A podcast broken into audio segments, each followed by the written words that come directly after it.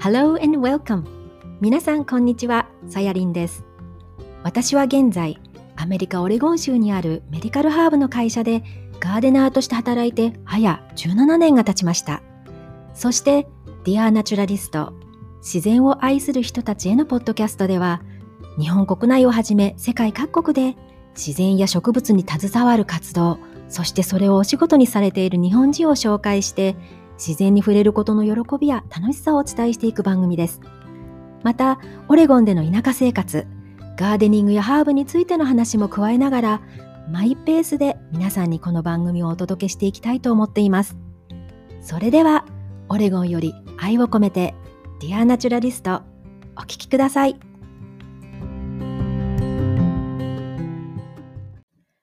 はい、今日のゲストは、えー、岡本美沙さんという方です。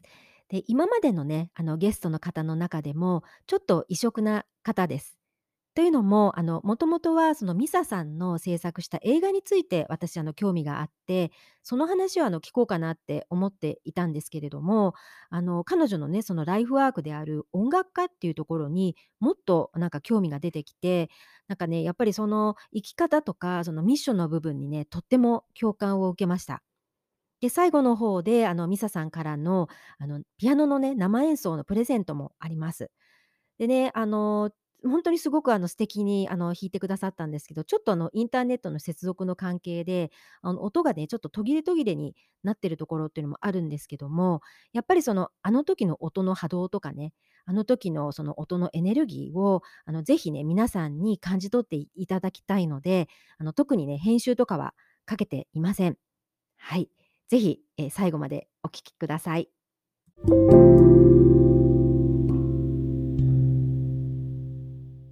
こんにちは。よろしくお願いします。このポッドキャスト収録、あの楽しみにしてました。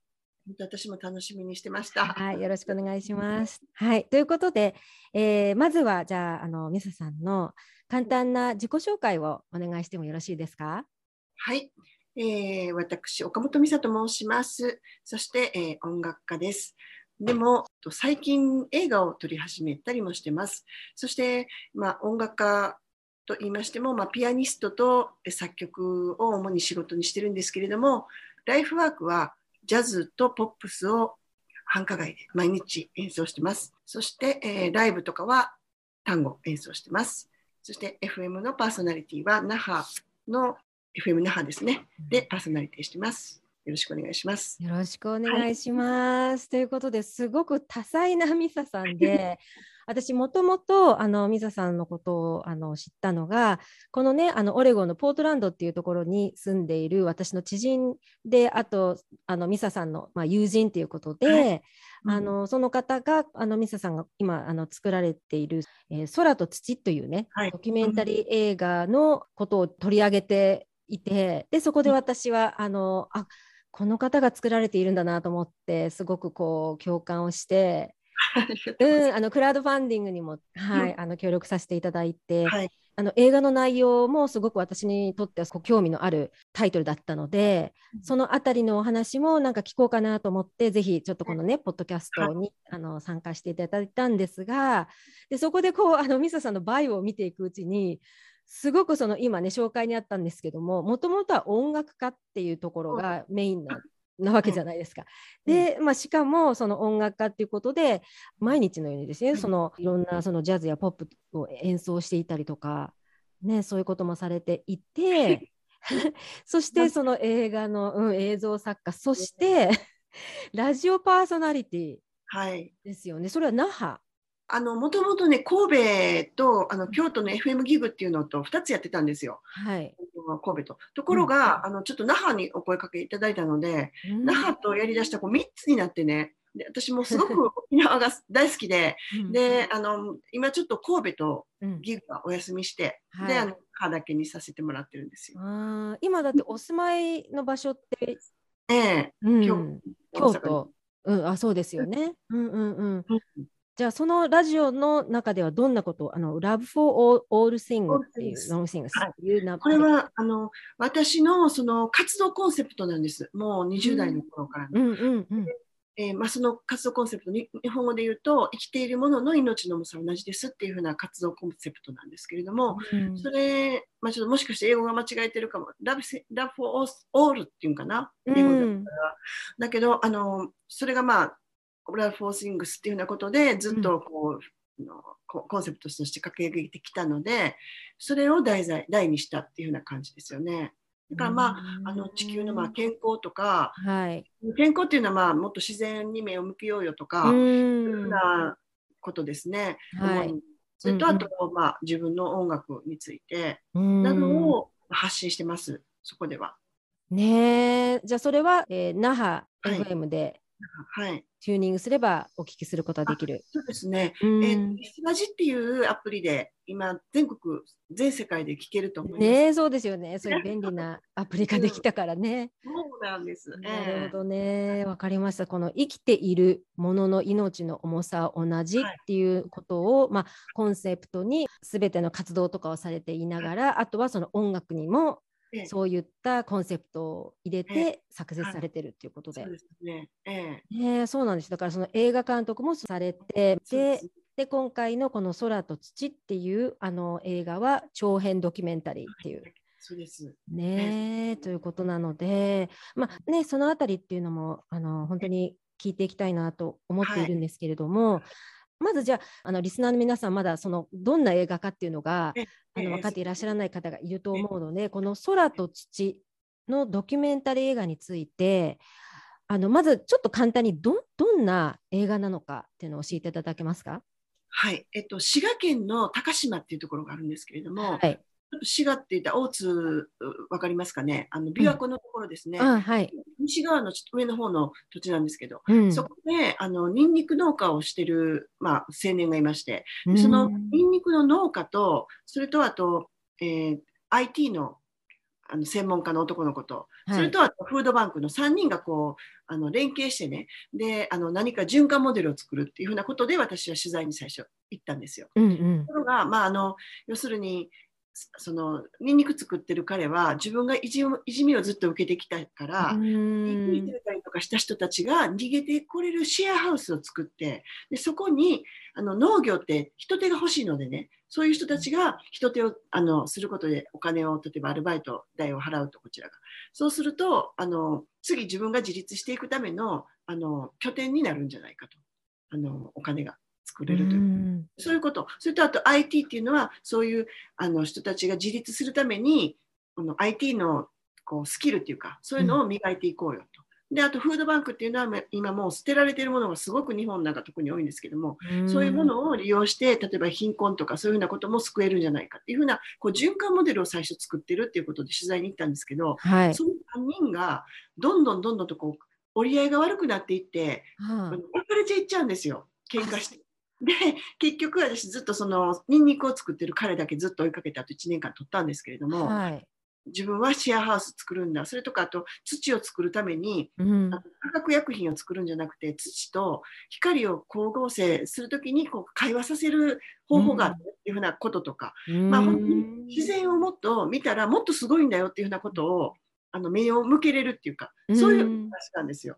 最後どうなるかまた見ていただけたらいいと思いますいやー楽しみなんですけども ねその映画が最近やっと完成しました。完成したってことですごくやっぱりその1年間撮り続けて、はい、だ1年っていうこと半ですね。はい。えーかなりそういったいろんな苦労とか、で楽しいこともあればいろんな苦労とかもええあると思うので、ね今回その映画のテーマについてではなくてそのミサさんそのものっていうことの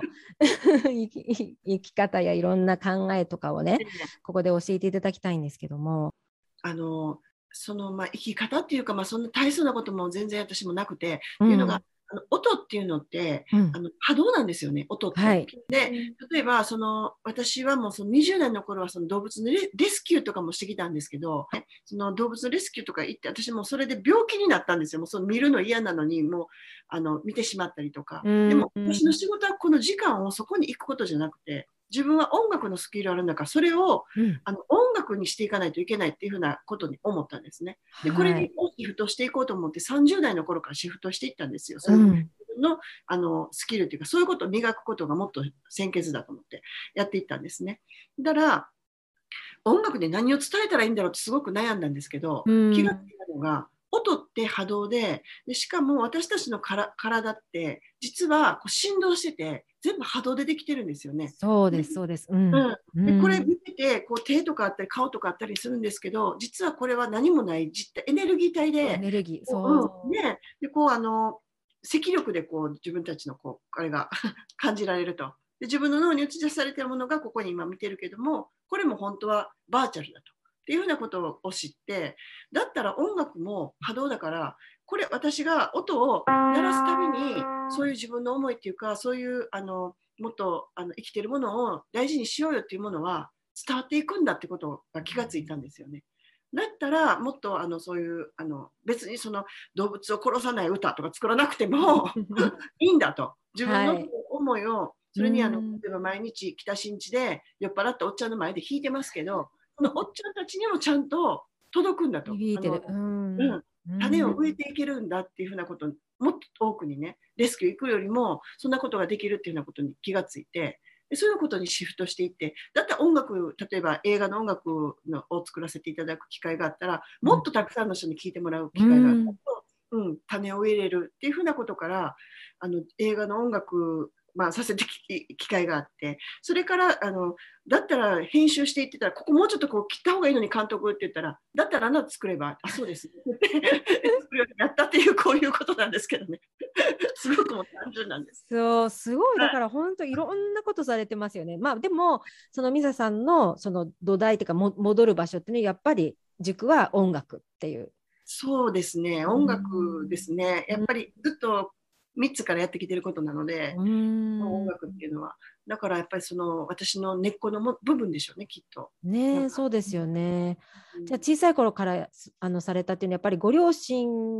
の影響とかそういったものもあったんですか？そうですね。まああのピアノさせてくださいって言ってやったんじゃないので、うん。もう気がついたらピアノやっててであの嫌嫌でも何か練習も毎日しなくちゃいけなくて、うん、えちょっと今日で練習休んでもいいって言ったら「えなんで?」って「なんで休むの?」って「えあなた今日ご飯食べないの?」って母に言われてね「いや食べるよ」「歯磨かへんの?」って「磨くよ」って「あじゃあピアノあそうか」と思ってそういう感じでもうなんか当たり前のようにもうもうしばき倒されて練習したみたいな感じですよね。そうなんですね。なんか私もあの幼稚園ぐらいから中学校ぐらいまでピアノはやっていましたけれども、まあそこまでしばかれたことはなく。でもやっぱり、うん、あの音楽から感じるとかそういったのはすごくやっぱり自分の中でもあるのであの、ね、このインタビューの前にもあのミサさんのあの音楽ええあの送っていただいて私も聞かせていただいたんですけども、うなんか言葉に表せないけれどもその響いてるってその波動っうん。て感じる、だから私は最近本当にその感じる力人間だからできる感じる力ってすっごい大事だなって思っていてでそれがまあ私の、まあ、本業とつながってその自然っていうところで、うん、五感が全て使える、うん、で感じられたりとか、またあとは人間だからできるそのいろんな感情が持てるっていう部分で人間もすごい素晴らしい存在だなと思うんですけどだからその中のその音楽っていうのも本当に感じる部分のすごく一つでただまあ私の場合はその音楽を作るってところまではできないのでその作れるミサさんがすごいなと思ってこう聞きながらねこれ作ったんですかっていうね。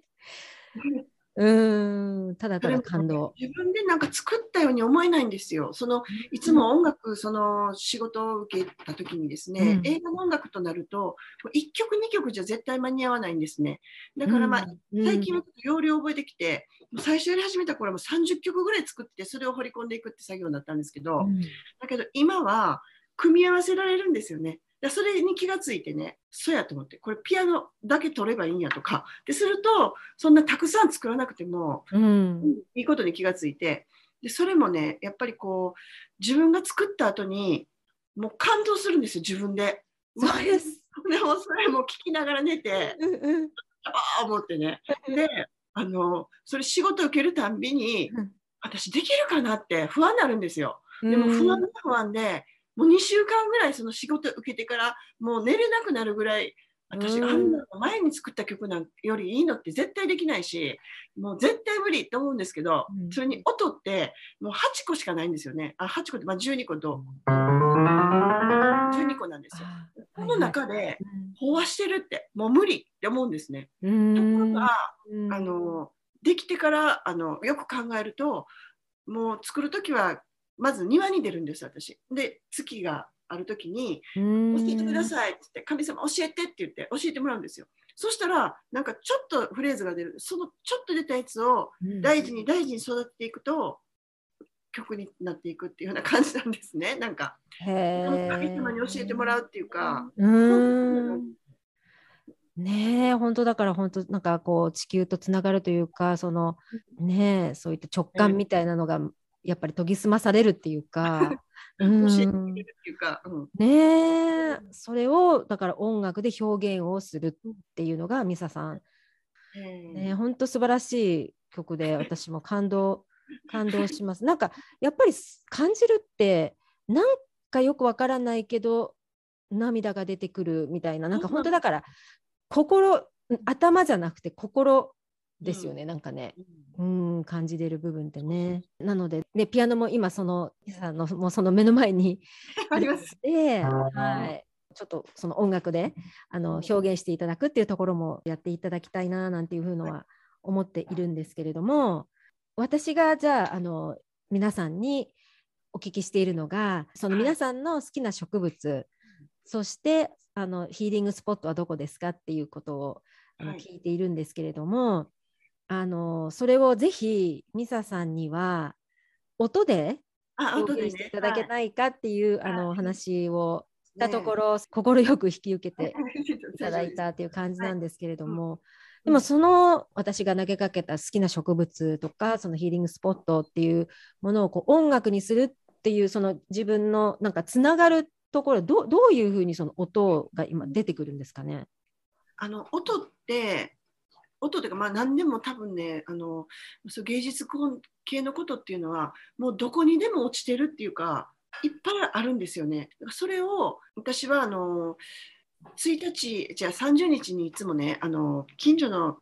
氏神様に「いとか詣」って言ってお参りに行くんですけど、うん、その時にいつもまあお礼も兼ねて、まあ、行くんですけども自分のこう何も思い込みとか全部捨てますと捨てますっていうかなんか変なんだけどそうじゃなくてあの何もない状態なのでだから教えてほしいっていうふうなこと言うんですよ。その、うん、私に必要なあ私は音楽ができると。だからそれをあの人に伝える神様が私を使ってこう媒体にしてくださいっていうふうな思いをいつもそこで話するんですね。毎日。はい、だからまあここら辺にいっぱいあってでそれを自分がもうなんていうかなもうパッと掴むっていうか、うん、それだけのことなんでそのコツがこう庭に出たらいつも分かるというか何かそういうちょっとしたきっかけがあるんですよね。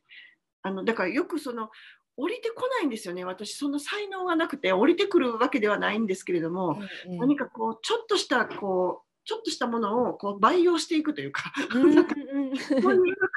なんか感じなんですねいつも。であの主人がいつも、まあ、もう8時か9時ぐらい寝るんですけど、うん、あ、ほな、ミサップおやすみって言ってから、作っ、あ、あおやすみって言ったらもう静かにもう自分のもう時間なんですよ。そしたら、どんどんどんどん曲が作れて、ちょっと庭に出て、何か、あの、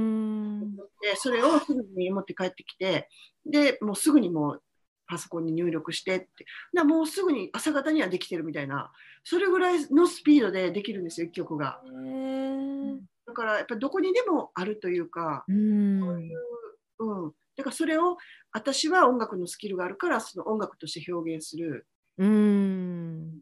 なんかそういう芸術の神様っていうかな。なんか、まあ、神様っていうか神様っていうのか何だか分かんないんですけど、うん、そういうものがいっぱい落ちてるっていうか。へえ、すごい。変なと思われるかもしれない。いつもこれ言うから、あの変やでって言われるんです まあ変って思う方はいるかもしれないですけど、私はすごい分かります。だから本当だからイメージっていうものを音に表現するっていうのは本当に素晴らしい。うん、ことだなと思って、でまあ、ぜひそのあたりは今日ねこれから披露していただきたいなと思っているんですけどもちょっと私ここで話がなんか結構飛んじゃって いろいろしてたんですけど映画の話にまた、はい、そうそうそう。それであの、まあ、なんでその映画をね作作ることになったかっていうまあ、そういうあの話から始めて、で、まあ、実際にじゃああの映画を撮ることにしますと決めてでそれからこの1年の間っていうのはどんな苦労があったんですかね、ね、だって全部もう監督もやってあと音楽もやって。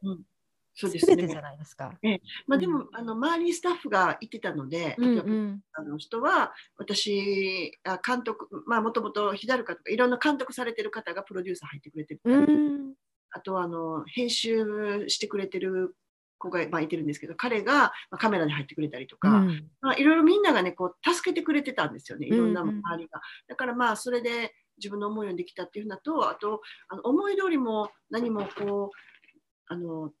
ドラマだとね大体決まってるじゃないですか話の流れが。だからまあ、撮るとかもちゃんとこう決まってて編集もこう決まってるんですけどあのドキュメンタリーの場合はあじゃあ面白いから入ろうって入ってももう終わる頃にはもう状況が変わってたりとかいろいろもう、うん、物語が変わっちゃうんですよね。だから最初そういう3人の循環モデルっていうのを予定してやってたんですけどだからあの高島モデルを立ち上げた男っていう風な副題にしてたんですけど、うん、いやもうそれ崩れてるんですよねもう思いっきり。だからもうそれちょっともう実は取っちゃったんですけど。あそうなんですね。なるほどそうなんですけど。も、うん、あの編集していくうちにまた変わってきたりとかねどこを落としどころにするかももう構成も全部取った後に考えなくちゃいけないんですよ。は大体、まあ、こんなんで撮ろうって撮ってるんですけど、うん、話が変わってきたりとかあと最初と言うてることがちゃうやんっていうようなことが発見したりとかあとその人が、まあ、実はこれは農業っていうのは農業大学に行った人の8割方みんな農業大学、あの農業をしてないんですけどねって言ったことを採用してたとしても、うん、それをちゃんと調べたら80%の人ちゃんと農業してるやんとか なんかね、みかん農家がね、こんな大きなあのコンテナいっぱいにあれして100円ですよって言って、えーって言ってそれ横辺に入れても、100円ちゃうやん、260円やんとか、なんかあるんですよ。これ作られへんやんとか。確かにまあドキュメンタリーなので事実を伝えないといけない。そうそう。だからもうその、でもそれはその彼の問題じゃなくてね、うんうん、もう人間誰でもそういうことってあるんですよ。うん、なんか腹が立って、あそこのおばちゃんこんなこと言って、こんなこと言ってたでって言っても、それがまあ1のことが10のことっていうのがまあほとんどじゃないですか。はい、でもそれを映画にしてしまったらまずいんですよね。うん、だから だからそれをすごくそのあのあの裏を取るためにまたみかん農家さんまで行ったりとかする。物語が出てきてサイドストーリーが出てきたりするとまた構成が変わってきたり。そうですよ、もうすごくねこうあのもうめちゃくちゃ変わるからもう最後クラウドファンディングが終わった後にね、うんうん、再編集しようかと思ったらもう悩みまくってねもうもう5キロぐらい痩せたんですよ。どうしようと思って。無理無理と思って思ったんです、えー、そうですよね。だってもともと音楽家のミサさんがもうその長編ドキュメンタリー初チャレンジなわけだから。もうあの誰も助けてくれないんですよね。そういう例えば構成とか、うんうんうん。うんまあ、絶対私が考えないとしょうがないんですよ。もう私がやるっていう決めた以上は、うん、そうそうじゃないとずっと置いたままになっちゃうんですね。もう、うん、もうやらないと。だからも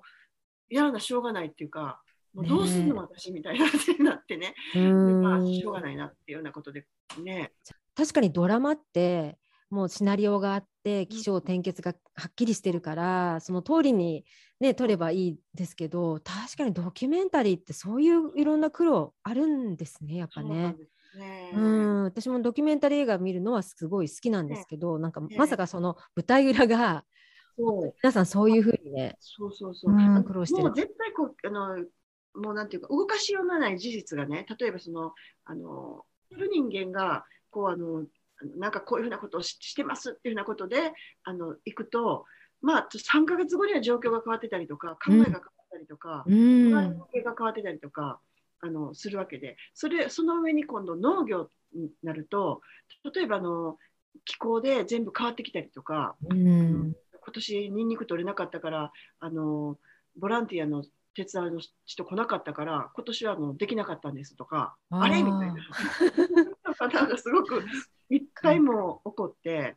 そうです夫かみたいな。ねうん確かにそうそう農業はね本当にそれこそ気候とか天候によって全然変わってくるから本当だから農家の方たちってすごいですよね。須山君がいつも言うんですけどねその主人公の彼がはい。太陽から受け取ってそれを余すことなく循環させた結果あの植物のあの生きるのを助けるとそれをの副産物が野菜だっていうふうに言う野。菜を作るためにするんじゃなくてだからそうやっていろんなあの化学薬品とか入れてねうん。それは化学薬品っていうのは引きこもりのお野菜にハンバーガーとかチーズバーガーとかピザとかをいっぱい入れて太らしてうんそれが今スーパー並んでる野菜なんですよっていうはるんですよね。うん、でも確かに本当その通りですよね。ねううんん、やっぱり、まあ、そのでも本当にあの根本にはその農家の方が受け取るお金がやっぱり少ないって。いうのがあるんですすごくこうそうやって苦労されて、ね、やっぱ農家の方って本当にそうやって汗水垂らして一生懸命作ってってかなり重労働っていうか、なんだけれどもそこに循環されるお金っていうのが私の中では私もだからあの仕事の中ではそのあのハーブの農場の中でまあガーデナーっていうのをしているんですけど、まあ、その会社自体は大きな会社なんですけどやっぱり、うん、よよく見てるとその農家さんに対するそのうん価格っていうかそのお金に対してはもうちょっと絶対上げてもいいそうですねだ。ろうなって思うんですけどね。アメリカでもそうなんですね、じゃあやっぱり。そうですそうです。うん。うんっていうのは間にやっぱりね、すごいいろんなものが入りすぎてるんですよそうそれもそうなんですよね。ね。うんうんだから本当にあの地元で直接その農家さんから買うとかねそういうふうにやっぱりしていく。だからそういう動きも結構ありますよね。ううん。んあの資本主義のね、やっぱりこれ、ほころびやと思うんですよね。うとにかんくあのたくさん売って、たくさんこうお金を生むっていうか、うん。そういうことにすごくもうシフトされてるじゃないですか、戦後っていうか、特にここ、まあ、そうですよね。1年ぐらい。うんやっぱりもうそそもそも問題だし、まあ、その前にはまあそれはいろいろね、あの労働の問題とかありますよね、そのやっぱり奴隷の問題とか、うんいううんいろんな問題はすごくあるんですけれども、それを改善した上でもう少しそのその仕組みっていうか、もう本当に大事なものっていうところに目を向けるうんあの必要が今からはあるんじゃないかなって私は思うんですよね。そうですよね。なんか大量生産してお金を稼ぐっていうことだけではなくてね、もっとその皆さんがき気づいてそのお野菜の質とか、ね、どこから来てるのかとか、うん。そういうことも消費者の皆さんがもうちょっとこう知識をつけるっていうのもすごい大事なことかなって思いますよね。とにかく安安け安くて、あのー便利なところで買えて、すぐに手に入って、っていうのはね、なぜかというと、忙しすぎるんですよね、みんなが。そうそうい現代現代の人たちね。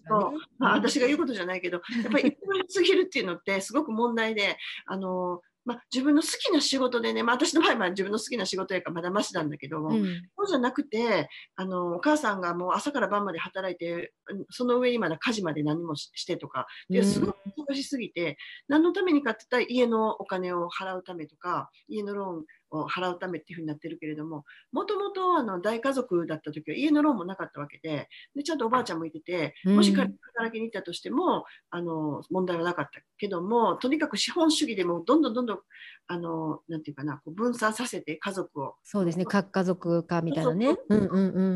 そうすることでその消費が増えてくることであのお金を循環さすっていうふうなこれがねやっぱりすごく今ほころびが出てきてるんじゃないかなって忙しすぎるっていうようなことも含めてね、うんもっと、うん、自分の人生っていうのを充実させるための時間っていうのが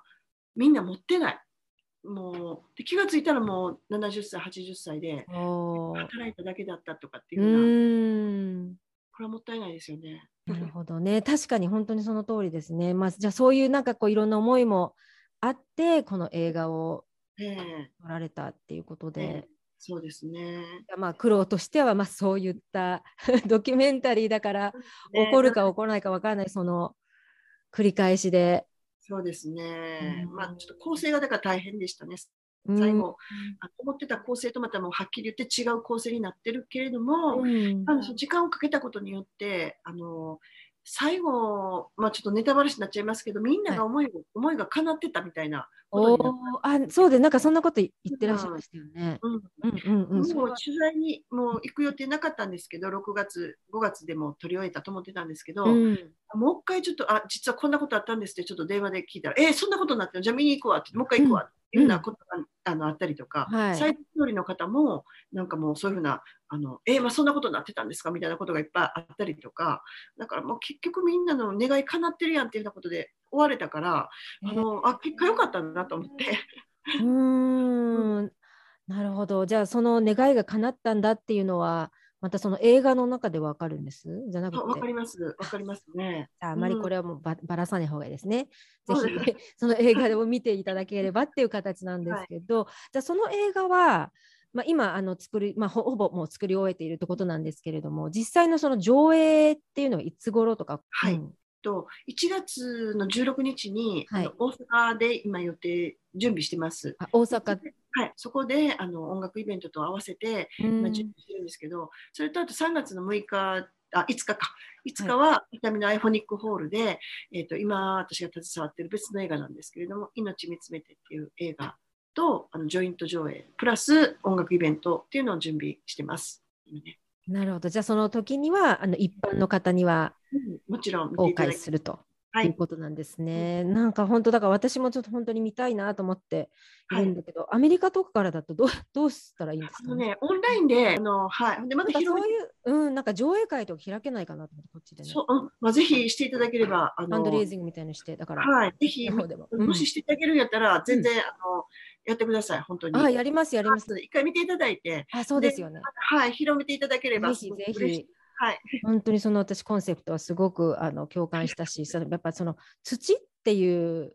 ねやっぱりなんか一番大事な土台だから人間もそうだけどその一番の根本があのしっかりしてなければやっぱり人間も病気になったりするじゃないですか。うんそれと一緒でやっぱりその植物もうん土がきちんとそうなんですよ。健康でなければ育つ野菜も結局は病気になりがちだから農薬とかいろんなそういったあのケミカルを使って治そう治そうってこう表面的な部分だけ治そう治そうと思っちゃうわけじゃないですか。うんけど根本が治ってないから結局またそれをやんなきゃいけないってだから本当なんか人間の病気になったパターンと一緒みたいな感じで。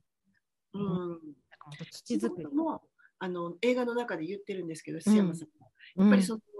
あの土がねね根っこがなんかちゃんと会話するんですって。それはあの京都大学、うん。そこの映画の中で言ってますけど、京都大学の先生もそういうあの研究されてる方、映画の中で出てきますけど、いらっしゃって、うん。土がね、こうちゃんと土と根っこが広がってないから、これが必要やよって言うんですって、根っこがあの土あの植物に。でそれを、あのじゃあこんな分泌物出すねって言って分泌物出したら虫がそこに来て、うん。じゃあそれもらうから代わりにこれ僕するねって言ってみんながこうあのだから虫を殺すとかそんなんじゃなくて、うんしなくてもちゃんときっちりあのできてるんですってそういうふうに虫もつかないようにできるんですよってう言って。んでそれができてないからあの化学肥料で根っこ勝手に広げて大きくしてるのでねだから、あの台風の時倒れるんですって全部植物が。うんうんうんうん根っこが広がってるやつだったら絶対倒倒れないんですって。そうですよね。自然だから植物とかねはあの喋れない代わりにそういうところで会話をねしてるっていうのは本当聞いたことあります。うん。えー、じゃあ結構ねやっぱそこで水さんも学んだことたくさんあるでしょうし、うんですね。えー、じゃあ本当楽しみですね映画。あぜひまた見てください。送ります。そうですね、ありがとうございます。はい。ということでね、あの先ほどその音楽に関して、うん、表現をされるっていうことだったので、まあ、最後に皆さんにその聞く、えーはい。好きな植物とかそのヒーリングスポットっていう部分を今日は特別にミサさんに今ね目の前に音あのピアノがあるということなので、ちょっと表現していただくように、はお願いします。はい。あ説明されてもいいですけど、一回。はい、いいかと思うんですけども、今思い浮かべたのが、弾く人って言って、弾くって書いて、弾くって呼ぶんですけど、はい。弾くっていう曲を昔書いたんですよね。はいあ。のその曲をじゃあ少し弾いてみようかなと。はい、お願いします。「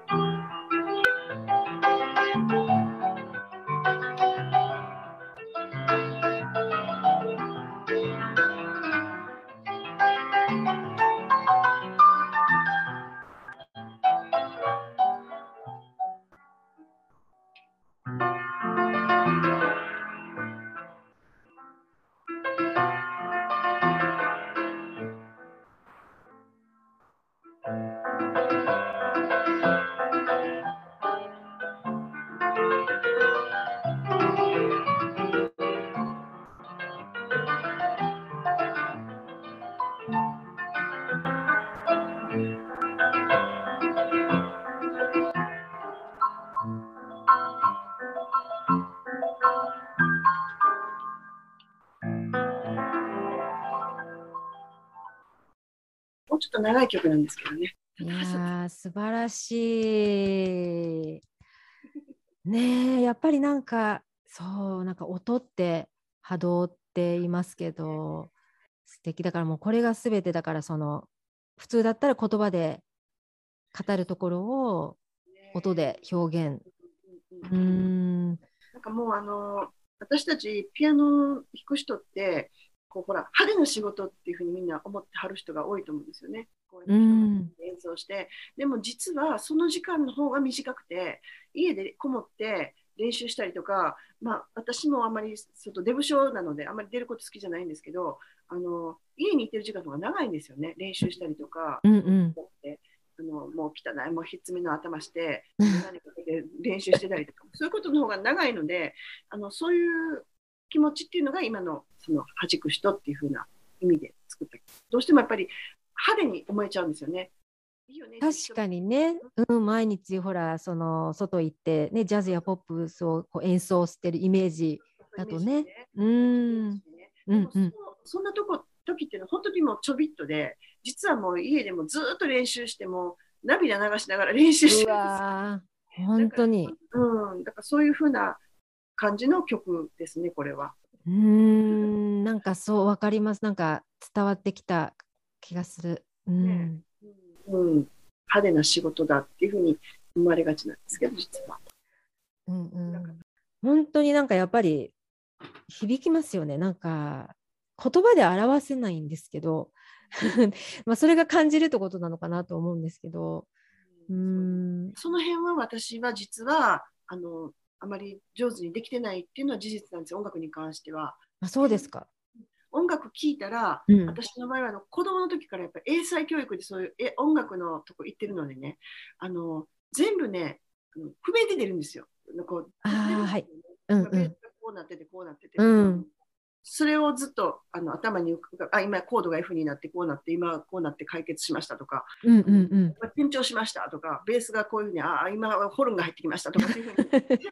でそれで聞けるからあの20代の頃にあの初めて長渕剛さんのポップス私はい。もクラスのコンサートしか行ったことなかったんですけど、うん。誘われて行ったことあったんですね。でみんなこう手を叩くじゃないですか、うん。うん。できないんですよ、うん。ずっと聞いてたらやっぱ音符で聞いてるから。あじゃあお F とかなんとかとか出てきちゃう。そうそうそう。ずーっとこう聞いてるから、はい、なんとかちょっと違うなコードとか。だからあのその合わせられないんですよね。あそのその楽しめないっていうか音？をはいがあのまあ30代の中ぐらいまで続きましたね。でやっとうんなんかあるスイッチをこうしたらもうそれはオフにして、うんあの聞けるよっていうラジオが流れてても自然にもオフにしてなかったらうんちゃんとそういうふうに頭の中で分析しながら聞いてるんですよラジオで。うわーそうなんですね。そうなんですよ。へえ。あそれが、まあ、あちょっとちょっとスイッチオフにしようっていうふうにことがやっぱりできるようになったけど、ずっとそうでしたね。あの へえ、面白い。そういうの考えたこともなかったですけど、そうなんですなるほど。じゃあそのスイッチをオフにすることでまた、そうですねあのちょっと音楽っていうか音楽をあの楽しめるっていうかなるほど。そういうふうになってきたっていうかへえ。素晴らしい。なんか本当いろんなことが目から鱗でしたね、今日私。まあ、おお声かけいただいて 本当に。わかりました。ありがとうございます。ということで、本当になんかもうね、ピアノも生演奏で聴いてもらい、もういろんなお話も聞かせていただいて、うん、やっぱりその、またユーモアもあって、みたいな感じですごい素敵な方なんですけれども、あの、で、最後にじゃあね、その今後のそのミサさんの活動とかっていうのが、どこからみ皆さんが知れるかっていうような宣伝みたいなのもしてい。はいただきたいんですけども、えっとまあ、岡本美沙っていうのであのインターネットでググっていただくとあの私のホームページがヒットすると思いますので、あ、そうですか。はい、そこから、あのえっと、メルマガとかも発信してますので、あー私もね、この前、あのー登録したんですけども、あありがとうございます。なんか脳にいい音楽、音源みたいなの送りますよ。528はいはい、528ですね。528もね、もうちょっと最近やってないんですけども、はいあのちょっとまたあのちょっと時間ができたらもっとやっていこうと思ってるんですけど、この今ピアノ、このピアノがね、528に調整されてるんですよ。528。あーなんかそういう音源に調節できるんですね、ピアノ。はい、あの調律してるんですよね。へ442ぐらいなんですけど、ピアノって。ーはい。国際き基準っていうのが440なんですけど、44あラがね、これが。で、あの440っていうのは普通、はい、じゃああのあの、今からバンドやりますっていう時は大概440なんですよ、ラが。はい。でこれってあの、ちょっと狂気を巻き起こすって言われてる周波数で、例えばあの集団集団狂気っていうのかな、うん例えばあのナチスなんかも、うんそれを集団440にしたっていうのは、やっぱナチスとロックロックフェラーって言われてるんですよね、実は。はー要するにそういうあの洗脳しやすい音なんですよ。440っていうのが。そうなんですね。だから実はまあそこに溢れてる音とか、あとコマーシャルな音音とか、うんああいうのは440に調節されてるって言われてるんですね。あーじゃあそれで洗脳して言うことを聞いてもらうみたいな。そそうそうそう。あとだからそのシャーマン、まあ、しあしごめんなさい、シューマン共済、共共振っていうのがあって、ごめんなさい、話したが、それはあの地球がもともとあるあの波動なんですけども、はい。それにちゃんとこのお音がちゃんと共振する音っていうのがやっぱり528に調整されてたりとか自分の体のあのそういうなんていうかな共振っていうのがはい。528に調節すると調律すると割と合う合いやすいっていうかあのへだ。それを今もう除外されてるっていうかうん。あの体が良くなられては、うん。ロッククラーさんとか困るわけですよ。製薬会社。うーん。だから528っていうのをっていうのはもうもうあの、まあ、言われてないらしくて。だからうちはその528に調律してあの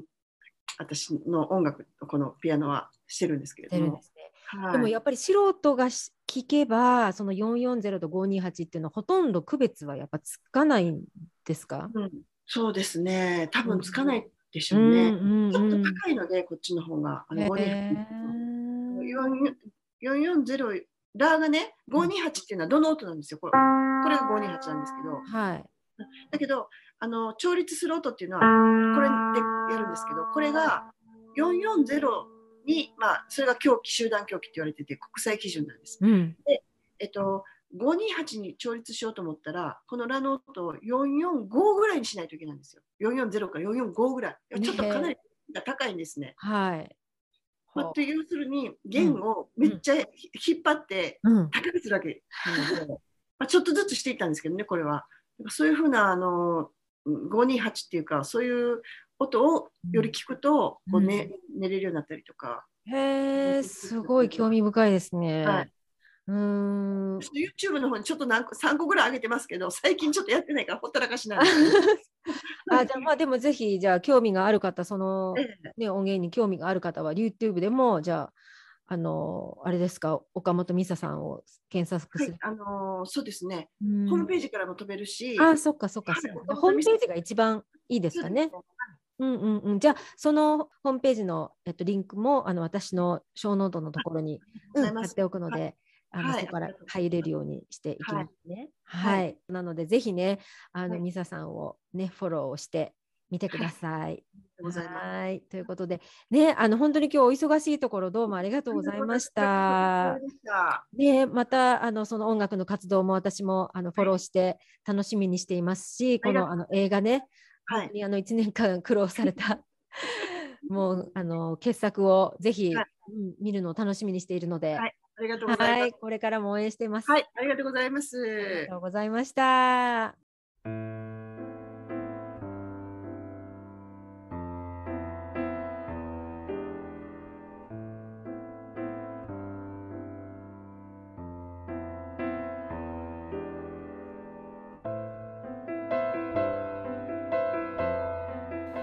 今ここで流れている音源はあの先ほどミサさんに弾いていただいた「弾く人」の曲のオリジナルです。であの私もねあのポッドキャストを編集している時なんかはやっぱりその外のね雨の音とかあとはあの紅葉の景色とかを見ながらなんかこうコツコツとあの地道に作業しているこう自分にとってもねすごくこうしみる曲だなっていうふうに思って聴いています。でなんか自然をねやっぱりあの見て心であ綺麗だなって感動するようになんか音で本当に心があのここまでこう踊るってあの本当にすごいことだなっていうふうにあの思思いました。はい、で皆さんはね普段心に響く歌とか音楽ってありますか？やっぱりその忙しい日常なんですけども、まあ、ここね北半球ではあのこれからその虫とか動物たちも体を休める冬眠の時期ですよね。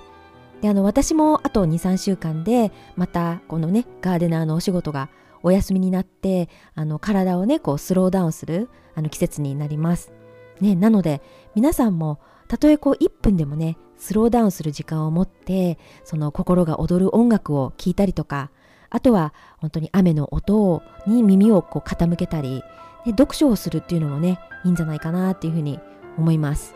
ね、で秋っていうと読書読書の秋だと思うんですけど、まあ、もうすぐちょっと冬になっちゃいますけどね。